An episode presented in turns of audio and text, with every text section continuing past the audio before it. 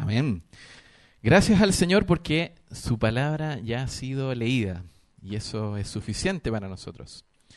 Yo solamente voy a tratar de hacer un, intento por explicar algunos puntos que creo que son importantes dentro, de este, dentro de este texto.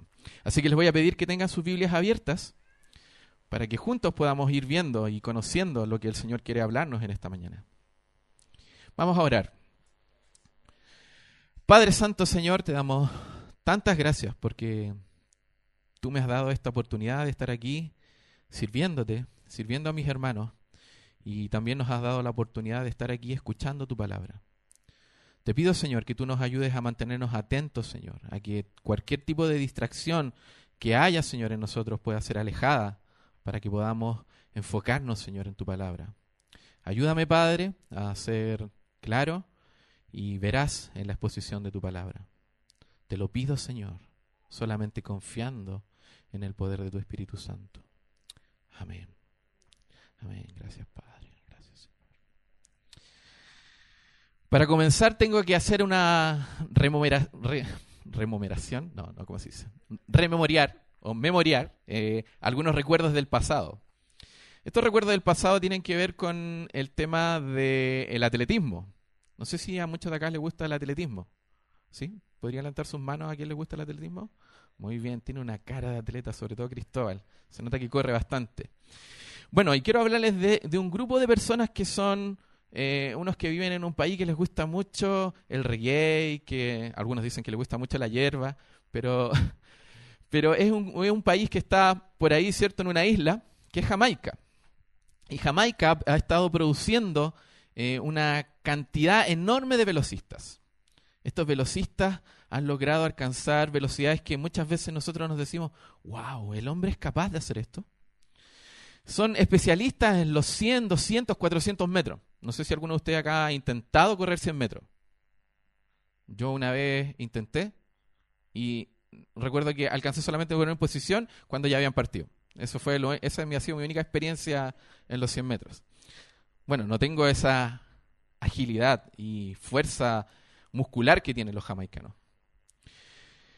Esta velocidad que ellos poseen ha sido tan interesante que se han ganado el título de los hijos del viento.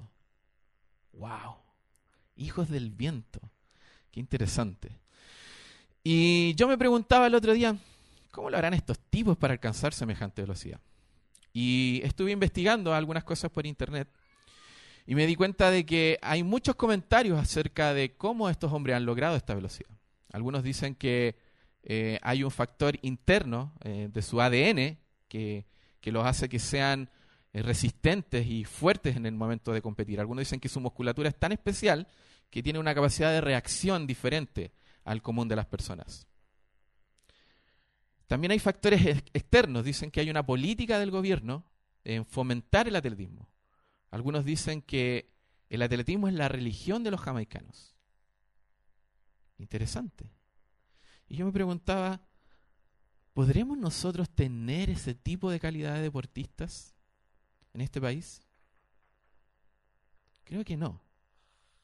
Y esto me daba un poco de pena porque decía, hay un grado de perfección en ellos que nosotros no podremos lograr. Esta es la mala noticia. A lo mejor estamos a años luz de tener velocistas de este nivel. Pero ¿saben qué? En el pasaje de hoy vamos a ver que Pablo está hablando de una perfección que cada uno de los creyentes puede lograr recibir. Y de este tipo de perfección en la que quiero hablarles. Y he dividido este sermón en dos secciones que trataré de explicar a través de este pasaje. Primero, vamos a ver que en Pablo hay un deseo que los filipenses vivan la perfección que han recibido en Cristo. Y en segundo lugar, anhela que puedan ver y entender que hay una consumación final de esta perfección que Él está presentando. Así que les quiero pedir que puedan tomar sus Biblias y puedan conmigo ver los versículos del 12 al 16 del capítulo 3.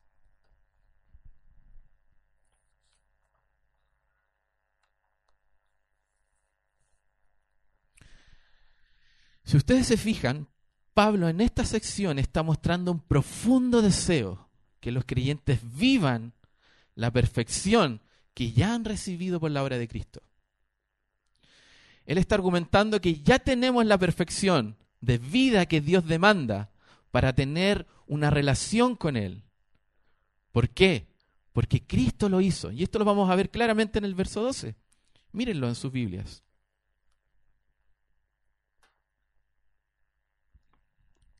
Dice, no es que yo haya conseguido todo o que ya sea perfecto, sin embargo sigo adelante esperando aquello para lo cual Cristo, Jesús, me alcanzó a mí. Aquí está hablando de que Cristo ya alcanzó una perfección. Y Pablo quiere que los filipenses también puedan ver esta perfección y puedan vivir en ella. Y aquí debo detenerme un momento. ¿Por qué? Porque este mensaje que Pablo está entregando es para creyentes. Y a lo mejor en medio de nosotros hay alguien que aún no ha entregado su vida a Dios. A lo mejor algunos están buscando la perfección por fuera de Dios. Pero quiero decirte que Dios tiene una perfección de vida. Pero esta perfección de vida pertenece solamente a los que han puesto su confianza en lo que Jesucristo hizo en la cruz. Yo quiero que puedas detenerte y pensar un momento en esto. Hay un nuevo nacimiento, una salvación que es la entrada a la vida que Dios tiene, que tiene muchas bendiciones. Y dentro de esta bendición está la perfección de vida. Y como dije anteriormente, ¿por qué es necesaria esta perfección de vida? Porque tenemos un Dios santo y poderoso que no permite que nada se acerque a Él si está contaminado con el pecado. Por tanto, hay un requisito primordial en esto. Debe ser purificado y declarado perfecto para que puedas tener una relación con Él. Y esto lo logró solamente Jesucristo, porque fue el único hombre que pudo vivir el estándar de vida que Dios necesitaba.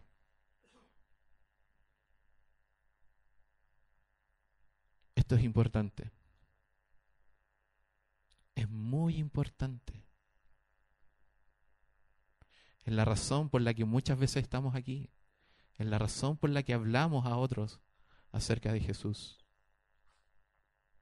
es lo que motiva nuestras vidas.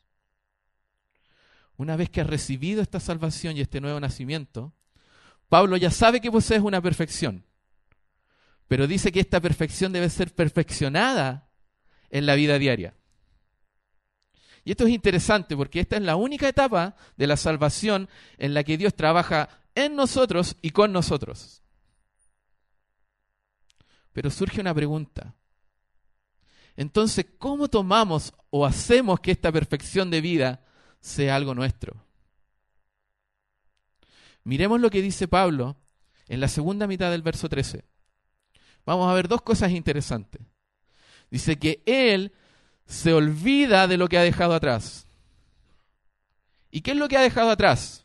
Es lo que podemos ver en los versículos del 5 al 6 del mismo capítulo 3. Ahí hay una descripción de su tremendo currículo.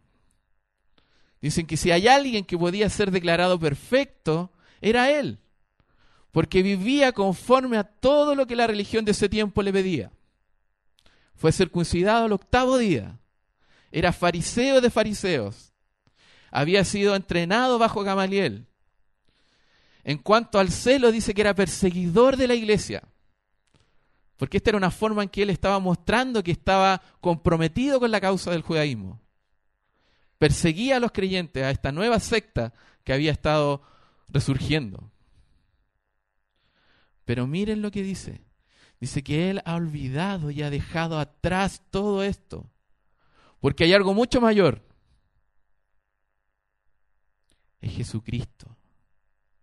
Porque cuando estuvo ese encuentro en, el camino a Damasco, se dio cuenta que todo esto que él había hecho no le servía para tener una relación con el Padre y que lo único que le garantizaba esa relación con el Padre era mirar a Jesucristo y entender que Él era la única perfección que Él podía tener.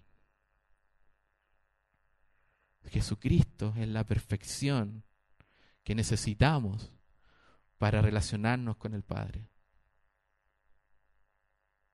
Segundo, Él se va a esforzar por vivir una vida centrada en Jesús. ¿Qué significa esto? ¿Qué significa que yo me centre en Jesús? Quiere decir que, no sé, me pegue la palabra Jesús en la cabeza o que, o que se la pegue a mi esposa en la cabeza y esté mirándola todo el día y ahí está Jesús. No, no se trata de eso. Una vida centrada en Jesús es una vida que ha sido transformada, una vida que tiene una renuncia diaria, en donde los intereses propios ya no son nada, sino que los únicos intereses que valen son los de Dios, porque son más importantes el sufrimiento que muchas veces se pueda tener por seguir los intereses de Dios, van a ayudarnos a que nuestras vidas sean transformadas. Él está apuntando a que nuestro deseo propio quede a un lado, que vivamos una vida apartada, que toma en cuenta los deseos y la voluntad de Dios. ¿Cómo podría explicar esto de una manera más clara? Voy a ocupar el mismo ejemplo de los jamaicanos. Por lo que leí también, ellos se entrenan durísimo. Se entrenan durísimo para participar en estas competencias de élite. Y su meta es obtener una medalla. Esta medalla que muestre y que galardone todo el esfuerzo que han hecho, todo el trabajo que, ha habido detrás. Pero de repente este esfuerzo no rinde fruta en el momento de la competición. ¿Por qué? Puede haber una partida falsa, que han descalificado. Puede haber una caída y no pueden correr la carrera. Se pueden lesionar en el camino y ya no van a obtener el premio por lo cual han estado entrenando y luchando duramente. Pero ¿sabes qué? En los creyentes es distinto. El creyente se puede caer, puede tropezar en este camino, pero tiene asegurado su premio. Tiene asegurado este premio y este regalo que Dios le da, que es la perfección de vida, a través de su Hijo Jesucristo. Y no hay nada ni nadie que pueda quitarle ese privilegio y ese sabor. Porque Cristo lo es todo en la vida. Y aunque muchas veces el cristiano tropiece, caiga y sufra, Dios va a estar ahí para levantarlo. Y va a seguir caminando. Y va a llegar a la meta. Y esa meta es algo que Pablo tiene en mente. Y que les voy a explicar más adelante de qué se trata. ¿Cuál es esa meta que Pablo quiere que los filipenses tengan en mente? Pero quizás algunos de ustedes están pensando que esto suena absurdo. ¿Cómo Dios me va a dar algo que ni siquiera he luchado por conseguir? Pero permítame decirles que es cierto. Porque de esto se trata el Evangelio de la Buena Noticia. En que siendo nosotros indignos, Él nos llama dignos.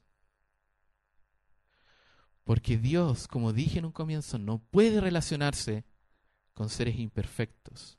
Por lo tanto, tuvo que enviar a su Hijo a vivir la vida que nosotros no podemos vivir y para entregarnos esa vida a nosotros para poder tener una relación con Dios. Finalmente, Dios, ¿qué quiere? Que tengamos una relación con Él. Y por esto ha dado a su Hijo para que Él muriera por nosotros y también resucitara. Por otra parte, a lo mejor eres un, cristiano que lleva mucho tiempo en la iglesia y estás pensando, ¿cómo soy perfecto? No entiendo esto de ser perfecto. ¿Por qué? Si tengo un montón de imperfecciones en mi vida, a lo mejor lucho con mi mal genio, a lo mejor lucho con la pornografía, a lo mejor lucho con el rencor, con la ira, con la flojera. Pero déjame decirte que estamos en un proceso de santificación. Hemos sido salvados, hemos sido regenerados, pero Dios quiere que vivamos una vida que Él ha provisto para nosotros. Y en este proceso de santificación no significa que no estemos exentos del pecado. Significa que Dios va a trabajar en medio del sufrimiento y en medio del pecado para transformar tu vida. Porque Él se ha comprometido con algo. Él no se ha comprometido con nuestra felicidad, ni que seamos prósperos.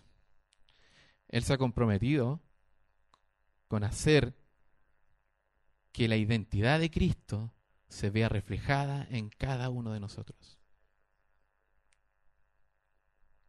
Y esa es su misión en esto. Entonces, ¿cómo puedo yo vivir en el siglo XXI una vida de perfección? Y aquí hay una clave que está entregando Pablo. Está diciendo, enfócate en un punto. Y la pregunta, ¿qué punto es ese? Y la respuesta está en el mismo pasaje. Ese punto es Cristo. Que Cristo debe ser suficiente para nosotros. Que Cristo debe ser el único camino que nos lleva al Padre. Es lo único que necesita el creyente. Porque tenemos que dejar atrás todo tipo de seguridad que creas que puede darte una vida perfecta que agrada a Dios. Porque no existe eso si no está Cristo. A lo mejor estás aquí pensando que Dios te acepta por lo bueno que eres con otros, por la cantidad de dinero que entregas a la iglesia, porque ayudas a tus padres, porque los vas a visitar. Pero te tengo que decir que no. Porque Dios nos ha dado su Hijo y en Él estamos completos. Cristo es el único que puede entregar el tipo de vida perfecta que sirve para relacionarse con Dios. Y no solo mirar a Dios, sino que es el único vida, vida perfecta que nos sirve para que nos relacionemos con nuestros hermanos. No hay otra forma. Cuando recibes a Cristo, puedes vivir la vida perfecta que Él tiene preparada para ti. Qué tremendo punto de Pablo. Como hacía un masazo para enfocarme en la semana cuando lo estaba preparando, enfocarme en Cristo nuevamente. Y Él tiene este anhelo que los filipenses puedan entender que ya son perfectos y que deben enfocarse en Cristo para vivir esta vida de perfección. Vamos al siguiente punto, que va desde los versículos del 17 al 20. Y aquí Pablo quiere, quiere que ellos puedan anhelar la consumación final de su perfección. Pero ¿cómo? Si dijiste que ya éramos perfectos y hay una consumación final. Sí, porque la salvación es una entrada solamente a un camino. Es una entrada a una vida hay un proyecto más grande que Pablo está apuntando en esta sección. Pablo en esta sección muestra su ejemplo y muestra el ejemplo de sus seguidores y, insta a los filipenses que puedan vivir este ejemplo que ellos están entregando. Y los llama a que lo imiten. Es lo que podemos ver en el verso 17. Pero la pregunta es cómo Pablo se ha convertido en un ejemplo para otros. Simple. Él ha estado siguiendo el ejemplo de Cristo. Y esto también lo hemos visto en esta carta de Filipenses. ¿Cuál es el ejemplo de Cristo? Dice que Él vino a servir, dejando su lugar en el cielo para relacionarse con la humanidad y humillarse hasta la muerte y muerte en la cruz Por eso Pablo puede decir, sed imitadores de mí como yo soy de Cristo. Y dice que no solamente él, sino que sus colaboradores, porque es lo que hemos visto en los otros, en los otros capítulos anteriores. Hemos estado oyendo que Pablo está hablando de Timoteo y Epafrodito. Y dice que ellos han estado sirviendo a los santos, siguiendo el ejemplo de Cristo. a pesar de las incomodidades, de los sufrimientos y de la cárcel del mismo Pablo. ¿Por qué? Porque su fin está en alcanzar a otros con el mensaje de salvación y fortalecer a la comunidad de los filipenses. Ellos han dejado de lado sus propios deseos y anhelos. No por cuenta propia, no porque les guste, sino porque han sido transformados. Y porque en esa transformación pueden seguir el ejemplo de Jesucristo. Imagínense, Jesucristo estando en esta posición, siendo servido por los ángeles, bajó a la tierra, se encarnó en un hombre. ¿Y qué vino a hacer? Vino a servir. Su servicio fue tan tremendo que entregó su vida por nosotros. Qué tremendo ejemplo de servicio que podemos ver en Cristo y un ejemplo que puede ser imitado por otros.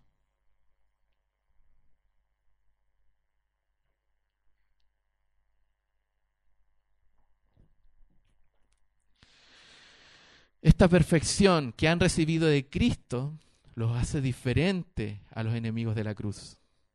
Porque ahí aparece también una descripción. ¿Qué es lo que estos enemigos de la cruz están siguiendo? Dice que ellos viven según sus propios deseos y se sienten felices de lo que hacen porque su mente está limitada por el pecado a la esfera de lo terrenal y su fin es la perdición. Hay un tremendo contraste que Pablo está mostrando aquí. En los seguidores de Cristo y en los que aborrecen la cruz de Cristo. Dice que hay motivaciones diferentes que hay deseos diferentes en el interior de cada uno de ellos. En que si algo los cristianos son distintos es porque Dios ha hecho esta transformación en sus corazones.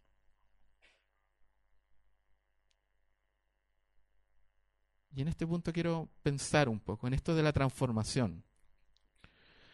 No sé si ustedes, algunos de ustedes han visto la transformación de un gusano en una mariposa. Me da risa esto porque en mi casa, mi hermano de al medio, salió al patio un día y trajo un gusano que era gigante, era como de este puerto. Mi mamá cuando vio el gusano pegó el grito en el cielo, como que todavía recuerdo ese grito porque fue tremendo. Y lo único que recuerdo que le decía a mi hermano, no vaya a dejar esos gusanos en mis plantas porque si se las comen te echo a ti con gusano y todo.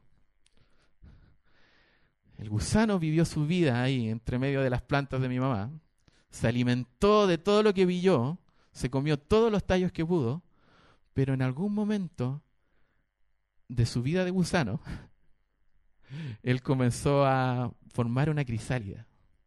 Con mi hermano todos los días lo mirábamos, sorprendíamos, decíamos, este gusano tan feo y horrible, ¿qué va a producir? No sé, pero capaz que produzca una, un murciélago. No, era demasiado. Pero algo feo pensamos que iba a producir este bicho tan re feo. Pero fuimos mirando a través del tiempo que este gusano empezó a transformarse y tuvimos la oportunidad de ver cuando esa crisálida se rompió. Y empezamos a ver cómo las alas empezaron a salir. Primero salió como un bicho medio mojado, que se veía feo igual. Se empezó a secar y sus alas empezaron a crecer. Y empezó a mover sus alas. Y vimos una mariposa tremenda, blanca, hermosa con mi hermano estábamos tan impresionados de esto que habíamos visto que a mí en ese momento me hizo pensar un poco en, la vida del creyente. Cómo Dios toca tu vida en algún momento que estás viviendo y la transforma. Y empieza a perfeccionar esa obra dentro de ti, esa obra que comenzó. Dice que Él la irá perfeccionando. Y no te das ni cuenta cuando la gente que está a tu alrededor dice, uy, ¿qué le pasó a este gallo? Está cambiado. No es como antes, tu mamá te mira o tu familia te mira y dice, oye, este loco, ¿qué onda? Ya ahora es amable, eh, ¿qué le pasa? La gente se empieza a preguntar. El cuento es que la mariposa salió, abrió sus alas, con mi hermano abrimos la ventana, salió, nosotros la miramos y de repente pasa un pájaro. Y... Sí, fue muy triste su final. Pero déjame decirte que nuestro final no es como esa mariposa. Nuestro final no tiene nada que ver con esa mariposa.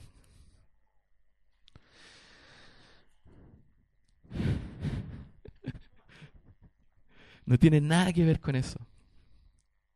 Quizá algunos de nosotros en este momento estamos pensando, ¿cómo yo podría imitar a Pablo o a nuestro propio Señor Jesucristo? Y los ponemos en un pedestal y los vemos de lejos y decimos, Señor, me gustaría ser como ellos, me gustaría tener una pizca de esa valentía que tienen para predicar tu evangelio.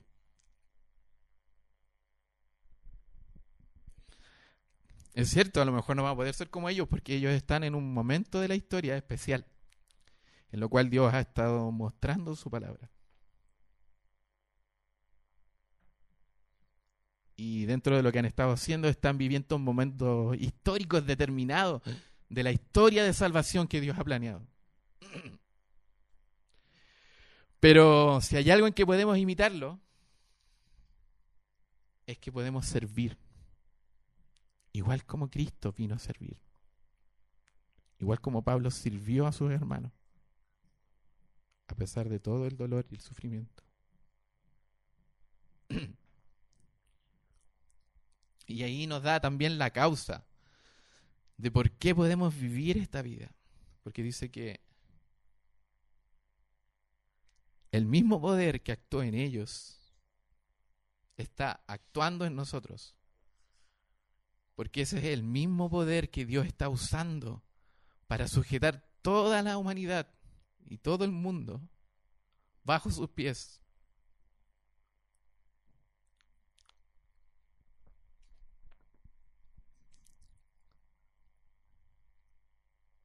Ese mismo poder va a transformar tu vida.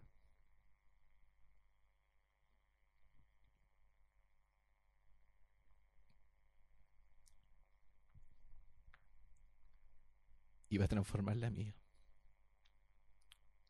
Entonces, ¿qué nos queda por hacer, hermano? Y el mismo Pablo nos va a dar el consejo.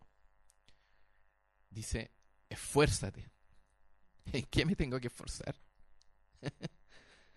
si no puedo. Dice, esfuérzate en servir. ¿Por qué en servir? ¿Se han preguntado eso? ¿Por qué en servir? ¿Por qué para Dios es tan importante que el creyente sirva? Piensen un poco, ¿por qué será importante eso? Cuando tú estás sirviendo, es cuando tu carácter y tu vida son transformados. Perdón.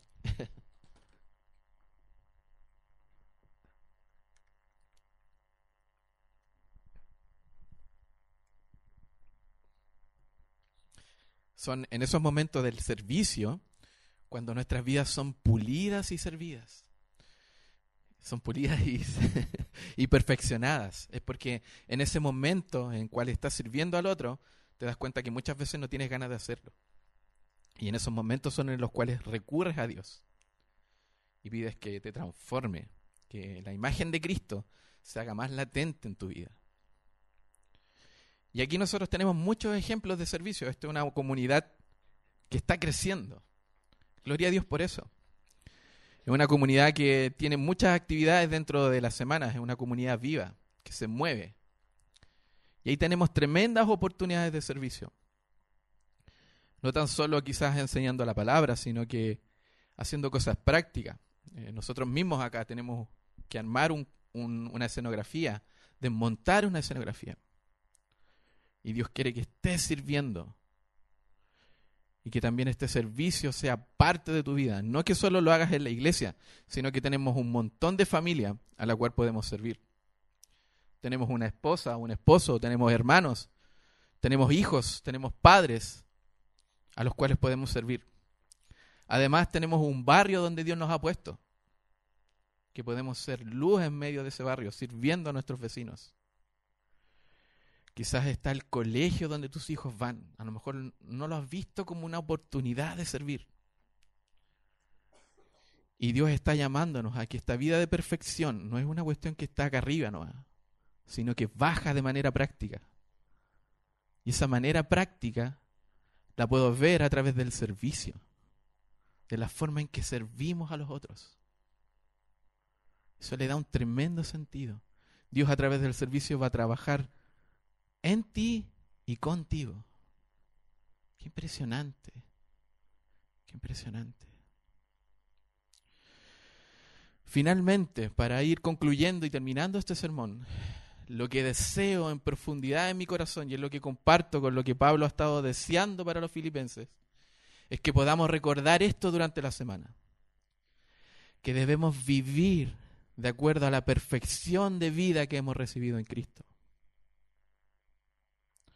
Porque hay una cosa importante que le estuve hablando. ¿Cuál es la culminación de esta transformación? porque se recuerdan así como la mariposa de mi casa salió y fue comida por un pájaro, el creyente en este camino no tiene ese, ese fin. Dice que cuando venga Jesucristo, nuevamente dice que nuestros cuerpos van a ser glorificados. Y esta transformación que se ha ido presentando en nuestras vidas va a ser consumada a través de la obra de Cristo. Y Él va a transformar nuestros cuerpos y dice que nuestros cuerpos van a ser como su cuerpo. Esta es la culminación del trabajo que Dios ha comenzado en el momento en que tú entregaste tu vida en sus manos. Ese va a ser el final de nuestras vidas. Tener un cuerpo glorificado que pueda estar cara a cara con Dios. Y eso es lo mejor que podríamos aspirar. Y ese es el recordatorio que Pablo quiere hacerle. Quiere pedirle a los filipenses que vivan de acuerdo a la perfección de vida que han recibido en Cristo y que anhelen la segunda venida para que la consumación de su obra de perfección sea finalizada. Para que sean transformados a la imagen de, de Jesucristo. Y si existe en nosotros, hermanos, algún indicio de pecado, que nos siga, que nos impida seguir a la meta, tenemos una forma. Y esta es que podemos pedir perdón a Dios, levantarnos y seguir adelante. Así que quiero que podamos orar, que podamos todos juntos orar, recordando esto y pidiéndole al Señor que nos ayude.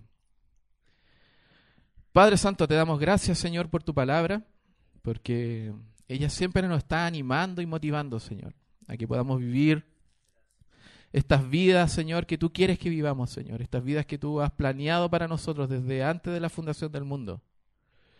Te damos gracias, Señor, porque esta perfección no responde a nuestras fuerzas, porque si no estaríamos constantemente en deuda frente a ti, sino que esta perfección ha sido lograda por la obra de Jesucristo en la cruz y ha sido puesta sobre nosotros. Te damos gracias, Señor, porque no solo tú nos has entregado este regalo, sino que nos das la oportunidad de poder vivirlo, Señor, y poder ver la transformación de nuestras vidas y de nuestros hermanos. Te pedimos, Señor, que nos ayudes a seguir la carrera, que podamos enfocarnos siempre en Cristo, para que finalmente, Señor, podamos recibir el premio, Señor, el premio que es la transformación de nuestros cuerpos y podamos vivir una vida plena contigo, Señor para la eternidad. Te pedimos, Señor, que por mientras vamos en este camino, tú nos ayudes a perfeccionarnos a través del servicio cristiano. Ayúdanos, Señor, a servir a todos los que están a nuestro entorno. Te lo pido, Padre, en el nombre de Hijo Jesús. Amén.